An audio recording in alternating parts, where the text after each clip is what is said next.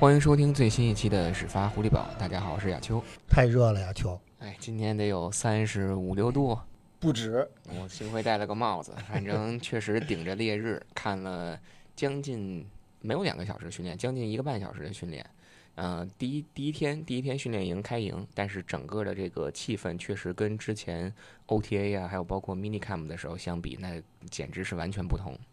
对啊，球，而且我觉得这个球员的球员在场上的情绪很高，呃，因为第一天有观众嘛，这是可能是他们在上一场比赛结束之后，一月份结束之后，事隔今天是七月份，七月底，事隔半年，第一次在有观众的注意下的情况下，在场上进行训练、进行比赛。嗯，所以球员的态度非常的积极。当然，今天天气不是特别好，因为今天确实是有点热。那后面几天会越来越后面几天会越来越热，所以我们非常关注未来几天会有这么一个什么样的状况。昨天其实也也有记者问 Belichick 说：“这个礼拜天气不怎么样啊，天气那么热，你是不是认为对爱国者这是一个非常不错的考验，对吧？你可以考验一下球员在场上的意志力。” Belichick 说。就不置可否，但是今天我觉得他实际上没有上大量，因为第一他们训练开始就晚了有二十分钟，对吧？对，本来说九点十分吧球员入场，但其实可能陆陆续续拖到九点半才开始。对他应该九点半入场，大概十点钟才开始正式的训练。嗯，除此以外呢，就是比赛他的训练可能只持续了最多满打满算两个小时，十一点半就收工了。所以今天实际上有点。所谓的 easy going 没有给球员施加太大的压力，但是今天其实仍然有不少有趣的看点。那我们就先来给大家更新一下这个人员的出席情况吧，然后再由今天由飞哥主讲。今 因为种种原因，我基本上没看着这个训练的。主要原因是怕热吧，亚秋。你可以这么说，找个借口吧。但是种种原因吧，种种技术原因也好，或者各种原因也好。那说到这个人员的出席，其实就像我们昨天在这个训练营开始之前，我在微博上发的一样，就是除了把这个麦克温诺，包括这个啊，Demarcus Michelle 放到这个。Non-football injury list 上以外，其他的这个八十六名球员，我没有仔细去数，但是我们比较最为关心的，比如说朱朱史密斯舒斯特终于出现在训练场上，Jack Jones 确实是签了，对，确实是没骗我们。然后 Jack Jones 也出现在这个训练场上，而且他应该今天是第四个入场的。他入场的时候其实还是比较低调的，从那个边上的那个，也不能说边上的通道吧，就是顺着边就溜进去了。我这一抬眼，他发现他已经进进到这个。场里边了，然后再包括我们之前关心的，比如说因为在因为合同原合同问题没有出现在 OTA 期间，这个 Lawrence Guy 今天也是如期出现在了训练场上，包括 t r e n t Brown，t r e n t Brown 今天也是在训练当中，可以说是比比较比较活跃，或者说是正常的。所以从这个人员的出席的这个角度，我觉得基本上可以算是全勤。对啊，就我其实也觉得呃今天的出勤状况非常理想。呃 b a l a c h e k 在昨天说，爱国者一共有在过去几天里面有四十名球员已经到球队向球队报道。那今天一看这个数字不虚，而且从训练营的表现来看和出勤状况来看，大家基本上没有伤员，应该这么说，因为没有看到至少在知名球员上，这重点球员上没有伤员，基本上大家都全勤，训练打得也比较热闹。今天的训练，呃，虽然时间上不是很长。而且整体的这个氛围没有很，啊，这个情绪没有调动的特别高，这个激烈程度没有特别高。但是今天第一次用了 full speed，在过去，在过去 OTA 跟 MiniCam 的时候，在过去一个月到一个半月的时间里边，他们其实更多的实际上是在走过场，很少有那种对抗。今天虽然他们也没有 shell，也没有护甲，仍然是不能接触。但是不能接触，实际上是带着引号的不能接触。这肯定队员之间今天的接触是非常频繁的，而且今天是 full speed，尤其在进攻跟防守七打七、十一打十一的时候，我们能够看到防守跟防守组对进攻没有手下留情。所以今天综合来说，我觉得呃球员的状况不错，身体状况不错，出勤状况不错，训练的内容也不错。所以这给应该说为爱国者呃本赛季吧开了一个好头。确实是。那我们给大家更新完了这个人员的出席情况以后呢，基本上就把这个麦克风或者把时间交给飞哥。但在之前，我可以再给大家更新几个小的观察吧。在训练开始前，比如说，呃，从这个人员出席的角度，刚才我们说虽然全勤，但是其实今天应该是有两名球员，一个是 Matt Juden，还有一个是九十七号。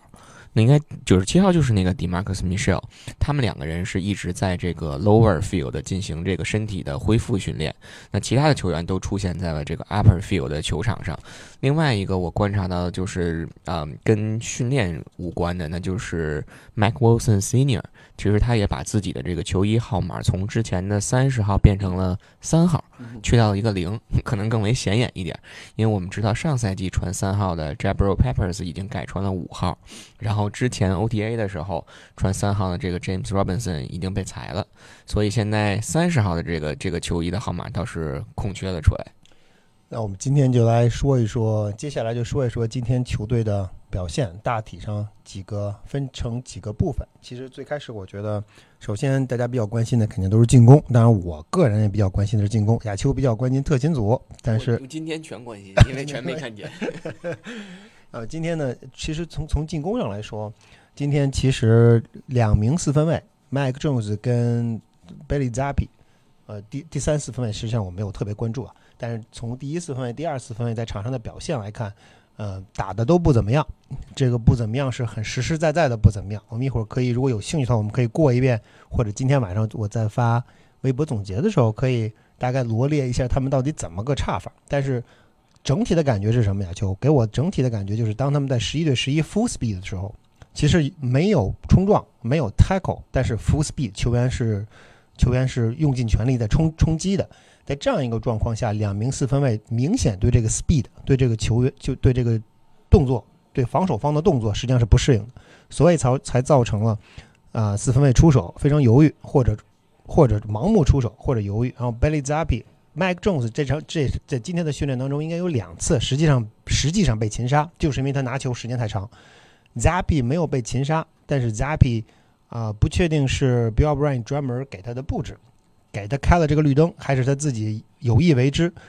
若干次跑出口袋进行传球，但跑出口袋的传球没有一次成功，非大即小，非长即短。所以总总体来说吧，这两名四分卫今天的表现，啊，确实不是非常的理想。当然，这是 Day One，这是第一天训练营的第一天，第一天 Full Speed，在过去若干年、若干个月的时间里面，他们都没有进行过类似的训练，所以，啊，今天表现不理想，很正常，也不是什么。呃，也不是什么呃警报，对吧？也不是说我们呃一下子觉得这个情况不妙了。今天这么说还为时尚早，在未来几天或者甚至未来几周的时间里边，如果他们的状况仍然没有改善的话，那才是一个比较严重的问题。但是今天来说，今天实际上防守组在场上是属于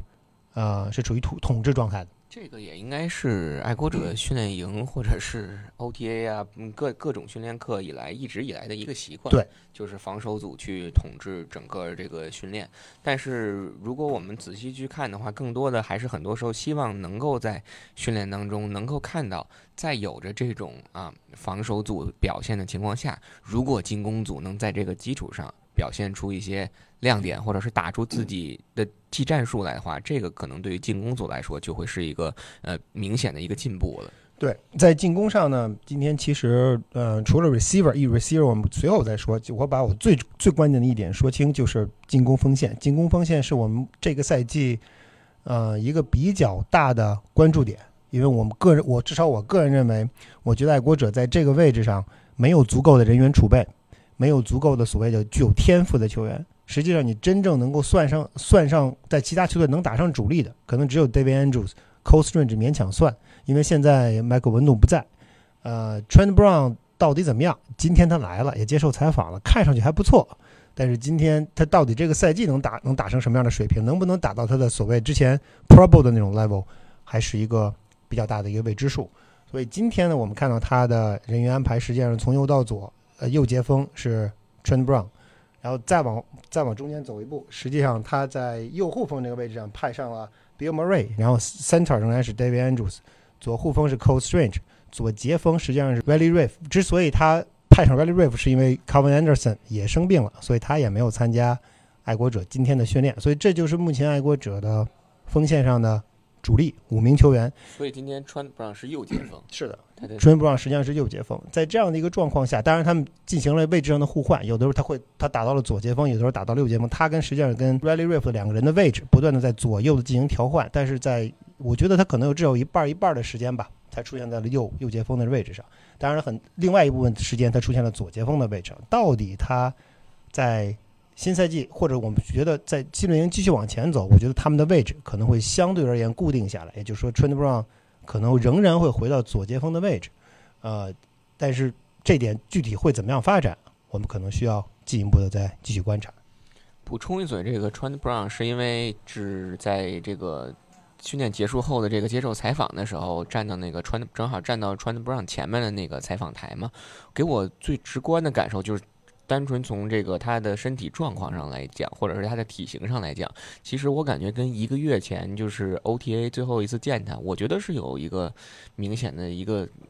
瘦了一点，就是可以这么去说。因为当时我们记得 OTA 最后的时候，他回来在训练场上可能出现了也就三五分钟的样子，就去下面嘛，就躲开这个媒体的视线。当时给我的感觉就是感觉，你看他那个肚子上那个游泳圈，可能一圈、两圈、三圈的这种感觉。但今天他站到这个采访的这个位置接受采访的时候，我明显的感觉到他可能更 fit 了一点儿。但是至于他的竞技状态如何，这个可能还要到之后的训练营当中，甚至包括披甲了以后，我们才能下结论。现在接下来说的是 receiver 这个 group，这 receiver 这个这个人啊、人员搭配里面，其实有一条很有意思，就是我们一直是一直在上个赛季其实寄予一定希望的 Ty Montgomery 爱国者的跑位，在上个赛季的受伤之前，实际上他一他的时间基本上是一半儿一半儿，一半儿的时间花在了跑位组，一半儿的时间花在了 receiver group。但今天实际上他的位置非常清晰，他始终始终是在跟着。啊、外接手组进行训练，这一点实际上是一个很有意思的现象。因为如果 Ty Montgomery，嗯、不作为 running back 的话，那爱国者目前队内的跑位只实际上只有四名球员。对，这四名球员到底够不够？嗯、我觉得目前实际上是一个挺大的问号。这个球员今天实际上在赛后，在训练结束之后，呃，爱国者的球员总监，呃，Mike Gore 接受了采访，有人就问这个问题，说你这个。你就四个人啊，这这这悬的乎啊！然后你看看，回头一看看这个 free agent market 里面，至少还有不少很不错的跑位在。你们今天你们也跟人有有过眉来眼去，对吧？包括包括 Cook，Devin Cook 也也 available。呃，其实麦克尔一直在他的一直他的观点就是，哎，我们愿意接受，我们愿意考虑任何球员，只要这名球员自身具有足足够的实力。同时，他也承认爱国者实际上跟跟 Devin Cook 有过接触，但是目前仍然没有进一步的动作。如果他们确实认为 Ty Montgomery 不是这种所谓的跑位的话，不把它用用作跑位的话，那这四名跑位实际上是我个人认为可能是有点略有单薄。呃，除了呃 Stevenson 之外，后边的那三名球员，除了还有一个 J.J. Taylor 是常年的呃陪练组的主力，呃，基本上就是就在陪练组待住了。剩下两名球员 Pierre Strong 跟 Kevin Harris 这两名球员到底能能否开上大任，目前都是一个未知数。我们需要避免的是什么？需要避免的是爱国者重新又进入到去年那种模式，哎，使劲儿使 Stevenson，结果这名球员在赛季还没结束的时候，在赛季还有两三周的时候，公开承认说扛不住了，我这要废了，我准备我这这咬着牙在撑了。这是爱国者需要避免，他们需要想办法为 Stevenson。要帮他分担一些在场上的责任，所以目前来看，跑位这个位置似乎他们需要进行一定的加强。对板凳深度这块儿，跑位组其实是我之前就一直在担心的。自自打他们把这个 Ty Montgomery 一直当成外接手去使，因为你指望这个二年级跑位呃 Pierce Strong 还有 Kevin Harris 就一举站出来，第二年就来迎来了一个爆发，这是很不现实的。J.J. Taylor 刚才飞哥也讲了，那是常年替补组或者是陪练阵容的主力，所以其实真的能打上比赛的也就是 Stevenson 一个人。但如果你你怎样去解决到解决好他的这个复合管理这个问题，同时你也不想说希望当这个 Stevenson 身后就会出现一个从实力上来讲一个断层，对吧？你至少还希望有一个跟他能力相当或者是啊差不太多的这样一个球员，也能在跑位这个组贡献出自己的这个力量，或者是在场上有一定的技战力。所以从这个角度来讲，我们看看吧，看看接下来这个训练营，通过随着这个训练的进行，训练课的进行，会不会教练组也意识到，可能在跑位这个位置上，至少还需要像外接手那个组一样，对吧？这就是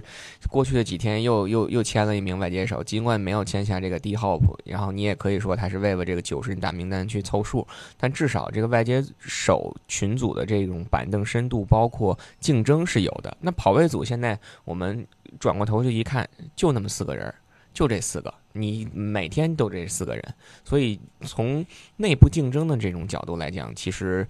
如果再签下来一到两名这个球员，也是一件好事。对，嗯，说到继接着说外接手，今天 Juju Smith-Schuster 终于来了，这个他情绪非常高昂，带基本上是承担了啦啦队队长的这个角色，在场上非常非常的活跃。在训练的时候，他是打头阵，这个实际上一般来说呢，在训练的时候，在进行接球啊、跑动的时候、跑动训练的时候、单项训练的时候，打头阵的 receiver 不是你队内的 number one，就是你队内的 number two。那显然 Smith-Schuster 自视颇高，认为自己实际上是爱国者目前队内的绝对头号主力，是你说的啊？这 确实是绝对主力。他呃，他今天的表现呢，呃，没有什么特别出彩的地方，但是也没有什么特别不好的地方，中规中矩。但是很明显，我的我觉得能够看出来，他对呃他的热情在那很明显，而且他调动球迷的热情的能力很强，这可能是他一贯的一贯的作风，呃。所以目前来看，至少从身体状况来看，没有什么特别大的问题。之前我们一直所呃有所顾虑的就是他的伤病。今天在训练的时候，他没有任何保留，无论是在在 scrimmage play，就是在列好阵的那种 play，还是单项训练上，啊，Smith Schuster 都没有任何保留。所以目前来看，他的身体状况应该还不错。另外一点，我想说的是，Devontae Parker，亚秋，不知道你今天注意没有？我觉得 Parker 今天心情非常好，肯定和爱国者跟他续约了有关。哎，他自认为自己的前途。嗯，在在新爱国者这个地方，至少在未来几年是有所保障的，而且球队并没有签低号，并没有全力以赴的去签签迪号。实际上，我觉得 Parker 今天心情是不错的，所以今天也导致了他在场上的表现非常活跃。他也跟朱什么 Schuster 一起跟球跟球迷有很多的互动，在训练的这个间隙有很多的互动。这其实，在去年至少在去年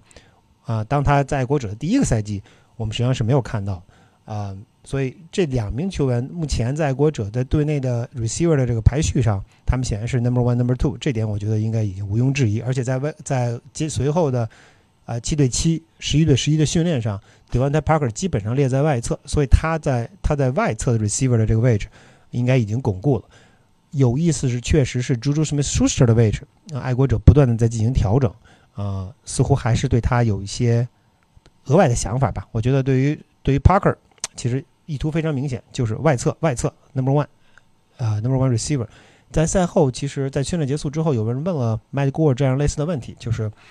你认你心中认为所谓的这个 number one receiver 到底是个什么样的角色，对吧？你怎么能认为什么标准可以说这名球员是 number one receiver？Matt Gore 没有任何不加思索的回答了一点，就是这名球员可以在外侧通过自己的能力 get open。至于他是不是能够接到球是另外一回事儿，但是他能不能 get open，能不能把防守甩开，这是啊衡量这名球员是不是具有 number one receiver 的一个啊一个重要指标。至少在他看来，目前这这一点，我觉得我们大家基本上能够达成共识，说明爱国者在这一点的认识跟我们大家是一样的。但紧接着下一个问题来了，下一个问题是你觉得爱国者队内是否有这样的球员？哎，麦过实际上不置可否，他并没有说是，当然也没有说不是，同时他也没有举出。任何球员的名字，所以这一点略有微妙。我觉得爱国者跟 Parker 签下合约，实际上是把他看作自己队内的 Number One Receiver。但是，是不是 Parker 具备真正具备这样的实力，真正具备在场上常规赛开始之后，能够跟对方的防守的脚位单打独斗，并且 get open 的能力，我们还有待观察。你只能说 Parker 是现在顺位上的第一外接手，但是真正的就像刚才飞哥你讲的，在场上他能不能展现出这种能力，能不能 get open，这个可能是需要到比赛当中去去体现的。但至少从我们上个赛季对帕克观察的角度来讲，在他健康出席的那几场比赛当中，那些 contested catch，那些 fifty fifty 的爆嗯，至少还是在目前队内的这些外接手里，只有帕克能完成。所以现在就属于你可能在眼下也只能去倚仗于他跟 Mac Jones 之间的配合，或者是他在场上能够继续保证他展现出他上个赛季的那种水平。接下来我们可以聊聊 Titan 的球。今天 Titan 的这个组合非常的有意思。爱 国者今天在主力的主力在主力训练的时候，实际上放了两名 Titan 在场上，八十八号跟八十五号 g a s i k i 跟 Hunter Henry。嗯，不出所料吧，跟我们在记呃长呃跟我们在 Mini Cam 还有呃 OTA 的时候看到的是一样。g a s i k i 的这个位置基本上实际上实际上是一个大个的 Receiver。这点我觉得，如果今天他们是这么打的，那球队对他的期待。或者说，在对他在进攻上的使用，可能基本上就是一个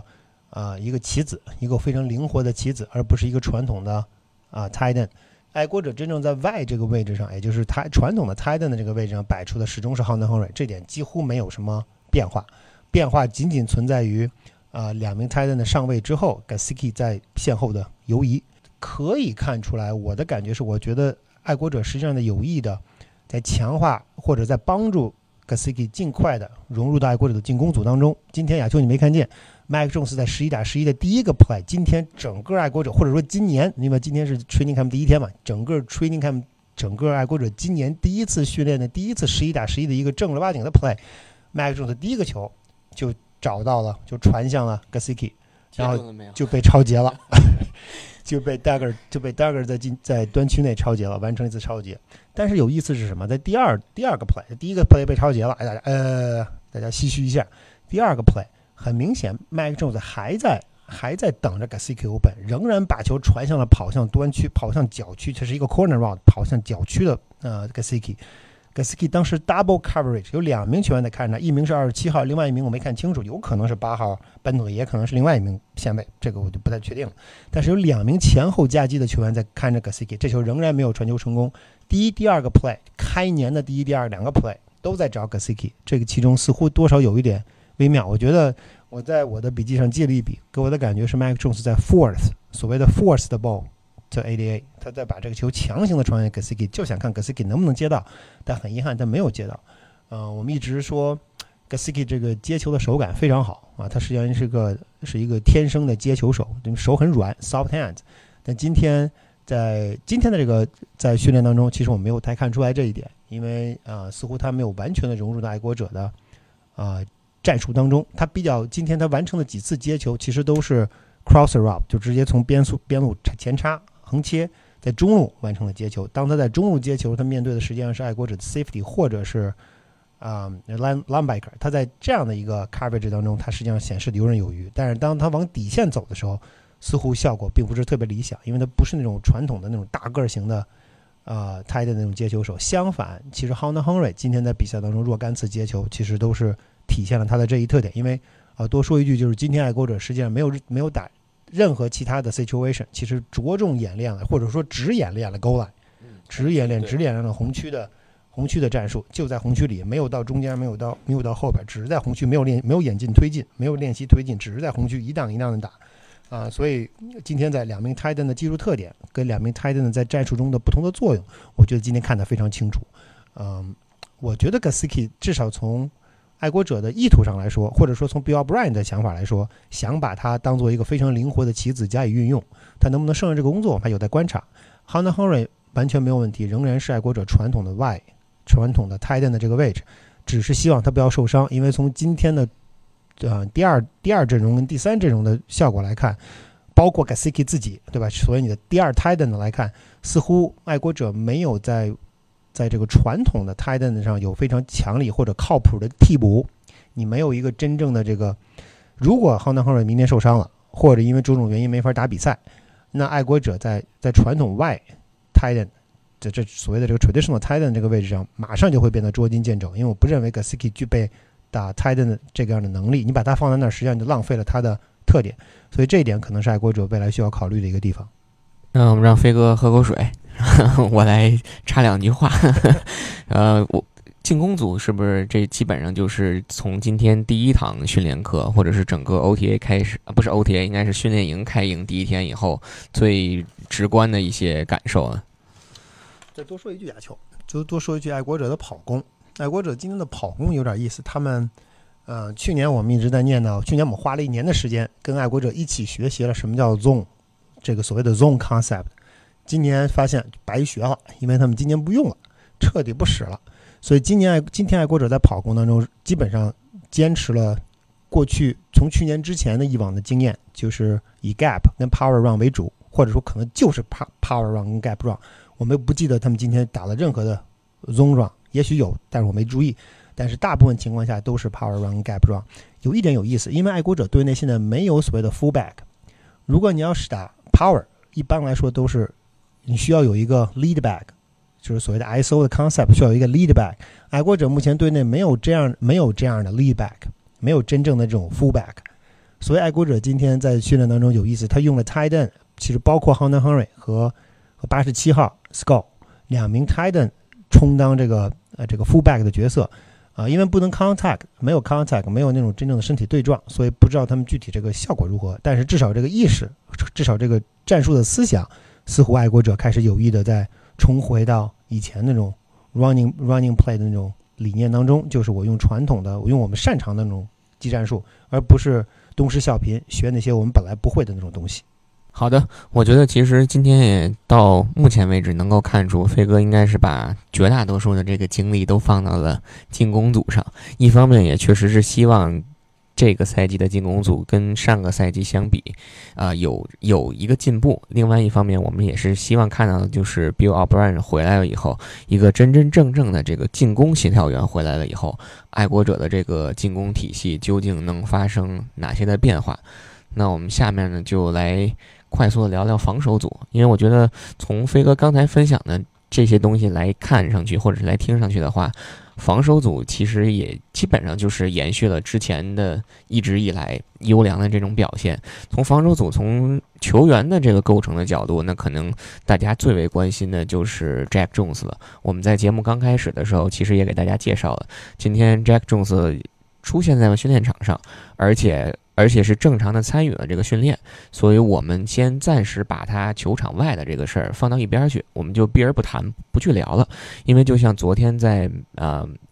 Bill Belichick 的那个新闻发布会上，他也说到这个 legal 的 legal 的问题、法律的问题，我们没法去评论，所以我们还是把我们的关注点和精力全部放在球场上。那飞哥觉得今天 Jack Jones 在训练场上他的这个表现究竟怎么样？很不错，他在训练场上非常的。非常的活跃，他其实不仅仅假球出现在防守组，他其实还出现在了特勤组。他在特勤组的那个啊，在 block punting 的这个 block kick block kick kicking block 的这个 drill 里面，他其实特别显眼，非常显眼。大家记得去年实际上他在他的常规赛里面有有过一次成功的 block，还有若干次非常接近成功的 block。嗯，所以这这名球员的身体素质跟天赋是没得说的，这点是毫无疑问。在防守上，今天其实他打的也不错，但是今天有一个特点或者有一个细节呢，就是他更多的被放到了第二线、二线组里边。啊，回回过头来说，这个目前从防守，今天单从防守上来说，谁在一线，谁在二线，其实并不重要。为什么这么说？是因为今天实际上他们是把人打混了，爱国者实际上是把人员安排打了一个非常非常乱的一个，或者说打打了一个。怎么说？一个互有交替，就是在一线跟在一面对一线阵进攻的时候，他们也放上了一些二线的防守球员；在面对二线进攻的时候，他们也放上了一些一线的防守球员。比如说跟 Jack Jones 一起搭档，实际上就有 Duggar，同时还有 Ben 呃八号 Benley。当然，在一线的在一线进攻在场上的时候，我们能够看到很清晰的 Gonzalez 在外侧。所以啊，他本身被放在了二线的这个组里边，并不是一件。呃，让人非常失望的事情，或者说是一件很有很大的 concern 的事情。他今天出现在训练场上，呃，非常投入，没有没有放出，我觉得他可能都没有没有放出任何一次让进攻组的成功接球，而且同时在场上中规中矩，表现的非常的非常的专注。这一点在我看来非常不错，非常不错。这个年球员很年轻，现在又经历着官司。我估计他是压力山大，对吧？他肯定有不是各种各样的各种各样的压力在他的在他的背上。昨天晚上他发的那个，在他发的那个 Twitter，在 Twitter 上发的那一推，到底是什么意思？这也很微妙。我觉得从从话里话外，从昨天上午 Belichick 的言论和他昨天下午、昨天晚上自己发的那个发发的那个 Twitter，加上今天在场上的表现，我觉得爱国者实际上是给他吃了一个定心丸，告诉他说：“我们相信你，你说是有人陷害你，那我们就相信你，然后相信你能够能够克服场外因素的困扰。”相信你能够在第二个赛季，在这个赛季找到自己的感觉，所以他今天在场上才会尤其投入。我觉得这一点要给 Patriots credit。他们怎么说？之前爱国者实际上对于这种问题球员，让经验是这种经验，大家都不希望有。但是，但事实上，爱国者实际上是这经验是很丰富。就最著名的例子就是 Hernandez，当然那是一个不太成功的例子啊。包括其实前前两年的 Josh Gordon 也是一个不太成功的例子。那你过去积累的那些经验，能不能在这次？派上用场，对吧？你那么多失败的经验，能不能这次成功一次？能不能成功的把 Jack Jones 把他 hold 得住，把他放在让他在场上，把他的精力基本上放在场上，不要到场上去惹麻烦。这个是我们未来需要关注的焦点。但是单从竞技的角度出发，我觉得爱国者留住 Jack Jones 是绝对是正确的。如果这个这个 legal battle 这个这个跟法律相关的的这个案子没有什么结果的话，爱国者确实也不应该对他进行一些手脚进。做一些的做一些动作，因为这就像亚秋咱们在上期节目里谈过了。我个人认为这件事情本身听着就非常恶劣，对吧？但事实上并不像听上去那么恶劣。这个事情本身其实有很多的门道在里边，尤其在尤其在美国这个大环境里边。所以我觉得爱国者可能也充分考虑的这一点。如果没有其他的一些问题的话，附加问题的话，呃，Jack Jones 出现在爱国者本赛季的大名单里边，啊，成为爱国者防守的组的主力，我觉得这个可能性还是很大的。因为确实，在脚位的这个位置上，如果说一边有 Christian Gonzalez，一边留住 Jack Jones，可以说爱国者脚位的这个位置，至少未来三个赛季吧，咱们别往多了说，至少三个赛季都是有保障的，你都不用太去担心了，对吧？所以确实从这个角度上而言，就像我们刚才说的嘛，既然场外的这个判决或者场外的这个事儿还没有下结论，没有没有一个最终的定数的话，那。就希望球队也好，或者是 Jack Jones 也好，就把全部的这个精力都放在训练场上，呃，多练一天是一天嘛，对吧？然后剩下的事儿就到到时候就船到桥头自然直了。那防守组其他的飞哥还有没有想去聊的？再多说一名球员就是马普，马普今天爱国者本赛季的他是第三个顺第三顺位选中的，对吧？第二轮第第三个顺位选中的，他选来的时候实际上是当做 linebacker 被被入队。然后在 OTA 跟 Mini Camp 那，我们发现他不是 Lambiker，他实际上爱国者把他更多的放在了 safety safety 的位置上。今天实际上亚秋不知道你注注意了没有，他抹布还穿着一身红，所以很显眼。他在他在 position players 在训练的时候，他实际上是跟着二线开始一起训练，他没有跟 linebacker 一起训练。在比赛在分组打比赛之后，他时而跟一队，时而跟二队。这刚才我们说到了，这个一队二队其实今天并不重要，主要看球员在是不是。打了比赛，打了训练，然后他在场上的位置，实际上马布今天在场上仍然是站在了 safety 的位置。显然，爱国者在 safety 这个位置上人员比较充足了。那那现在的问题就来了，就是你是不是在在在安全位这个位置上人员过于充足，对吧？你你爱国者在这个赛季，在这个赛季我们有你队内里面其实有 Dagger，你有 Phillips，你同时还有去年来的 Peppers，然后你还有还有一个似乎准备转行的 Jalen Mills。然后现在马普一个年轻的非常有潜力的球员也准备成为你的 safety，那你这个位置人一下子就多了，你是不是应该考虑一下，呃，怎么解决这个位置上的这所谓的这个人员过剩的这么一个问题？你可以不可以考虑一下把它人员进行一些调整？这个其实是未来一段时间的看点，因为我觉得这么长时间连续了连续三到四堂公开训练课或者半公开训练课。连续一个半月到两个月的时间，你都已经把马普放到了安全位这个位置上，而且打得很不错，并不是小孩在这个位置上打得无所适从，打得非常不错。那你可能就需要考虑一下，啊，你这名球员你不可能带八个，不能不可能带十个安全位进入到你的大名单，你肯定需要对这个位置的一些球员做一定的取舍。那怎么做这个取舍？谁取谁舍谁？这是爱国者在未来一段时间可能需要考虑的问题。哎，那说到这个防守组，就有个问题啊，因为确实。缺缺没看到一些训练嘛？就是这个 Marcus Jones，今天是不是一直是跟着这个防守组在训练？Marcus Jones 今天打的非常好，我还记了一笔，我看我在哪儿记了一笔。你看这默契是吧？我就我也没有，我们之前也没有对这个稿，我就突然想到这个问题，说 Marcus Jones 今天表现如何？Marcus Jones 今天在场上其实一直在跟着防守组打。他其实一直在打自己的 slot corner，而且 marx 今天在其中一个 coverage 上完非常精彩的完成了对八十五号，应该是八十五号金端方 Hunter Henry 的盯防，这是我写下来的，大家应该相信我看的是对，因为这个距离实际上稍微有点远，这个球直接打向了外侧，然后 Marcus Jones 跑过去完成了一次非常漂亮的阻截，非常漂亮的传球的防守，所以今天我觉得啊、m a r c u s Jones 没有在进攻组看到他，他完全没有出现在进攻组，百分之百的出现在了防守组，呃，效果还是不错的。爱国者实际上在脚位这个位置上，呃，通过引援，这啊、通过 draft，实际上巩固了自己的外侧。如果 Jack Jones 不出意外的话，啊、爱国者的脚位的这个位置，或者说二线整体，实际上人员我来说，我觉得来说是比较充足的。可能你缺的是 Devin McCourty 那种在场上的领导力，这个这个不是通过钱或者引进球员能够解决的，这需要球员自己，你队内的球员自己成长到那个阶段，他才能够自然而然的接过前辈的大旗。这个不是用钱能解决的，但是从 talent 的角度讲，我觉得爱国者的二线现在是够了，包括 Marcus Jones，今年小伙子打的也不错。我其实还想说，咱们礼拜五或者礼拜天如果再来的时候，可以跟他聊一聊，看看他这个整个休赛期有没有什么呃自己的思想上。这上个赛季是无名小卒，这个赛季突然间这个上个赛季突然闪光了，这个赛季对自己有没有更高的要求啊？其实这应该也是一个很有意思的话题。现在是一个创作型歌手、音乐人，专注于发自己的这个 单曲，对吧？对，确实说到这个 Marcus Jones，其实我最大的呃，对于 Marcus Jones 来讲，最大的关注点还是他这个赛季是专注于这个防守组，还是说他还会像上个赛季一样，偶尔去到这个进攻组去客串？因为我觉得，其实从他的角度来讲，他的能力包括他的速度，是可以在进攻、防守、特勤三个组，我们所谓的三系球员去胜任的。但是重点就是，是不是想给他找到一个清晰明确的定位？因为因为一个清晰明确的定位，你也有助于这个球员在场上对他自己有一个更好的定位，完全同意啊，球。对吧？否则就是像上个赛季一样稀里糊涂的，每个球员都不知道自己在场上该跑什么位，该该该承担起什么样的一个责任。所以这个可能也是接下来在训练营当中我们去着重关注的，就是 Marcus Jones 会不会有呃有机会，或者是会不会出现在这个进攻组出现到进攻组的这个训练当中。